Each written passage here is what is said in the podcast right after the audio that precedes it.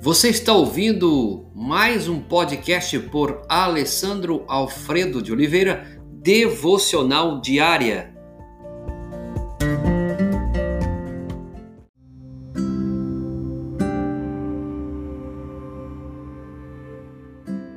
Tema de hoje: Como ter um avivamento pessoal, parte 1. Salmo de número 80, verso 18. Vivifica-nos e invocaremos o teu nome. O salmista orou dizendo: Vivifica-nos e invocaremos o teu nome. Há quase um século, o A.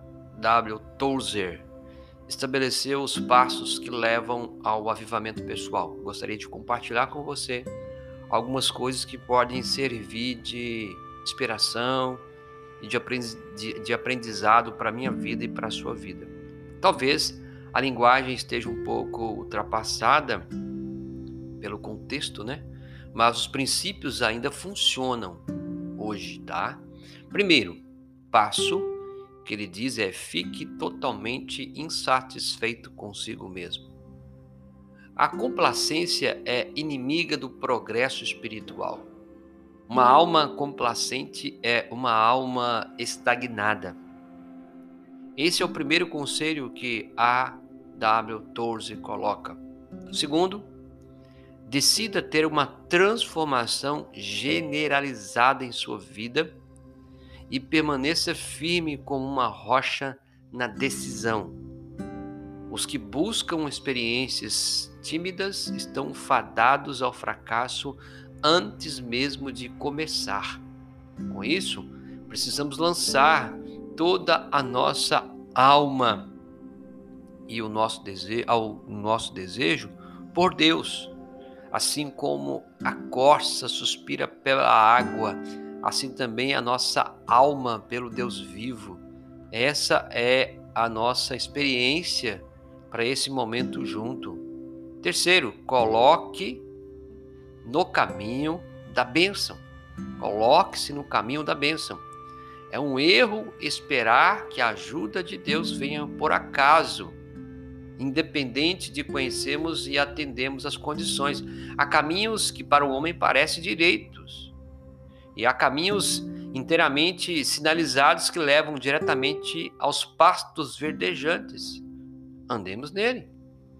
Desejar o avivamento, por exemplo, e ao mesmo tempo negligenciar a oração e as disciplinas espirituais. É desejar um caminho e andar por outro.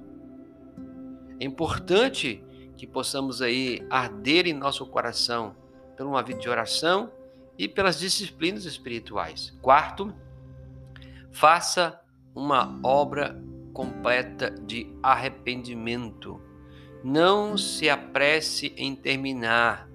É claro, que esse processo que aqui estamos dizendo nos compete a ver onde estamos errando, aonde estamos andando que Deus não agrada e que precisa de um arrependimento. Deixe que a tristeza, segundo Deus, faça o seu trabalho de cura, até que permitamos que a consciência do pecado nos fira.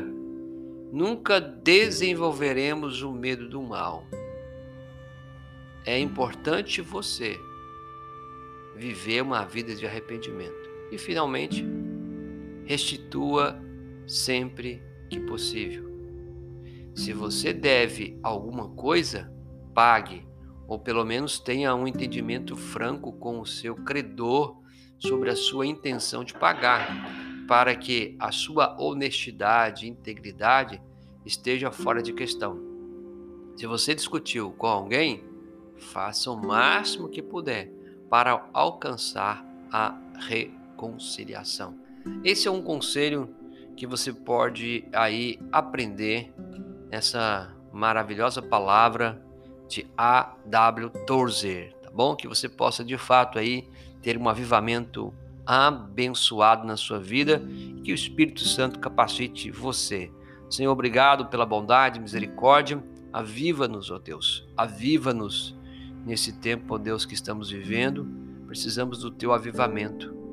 Assim como o salmista disse: vivifica-nos e invocaremos o teu nome. Traga, Senhor, esse momento sobre a vida de cada homem, de cada mulher, de cada jovem, criança e do teu povo. É o que pedimos agradecidos em nome de Jesus. Amém.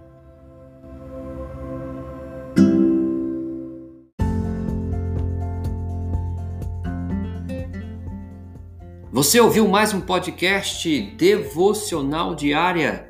Se isso trouxe bênção para a sua vida, abençoe outras pessoas compartilhando esse podcast.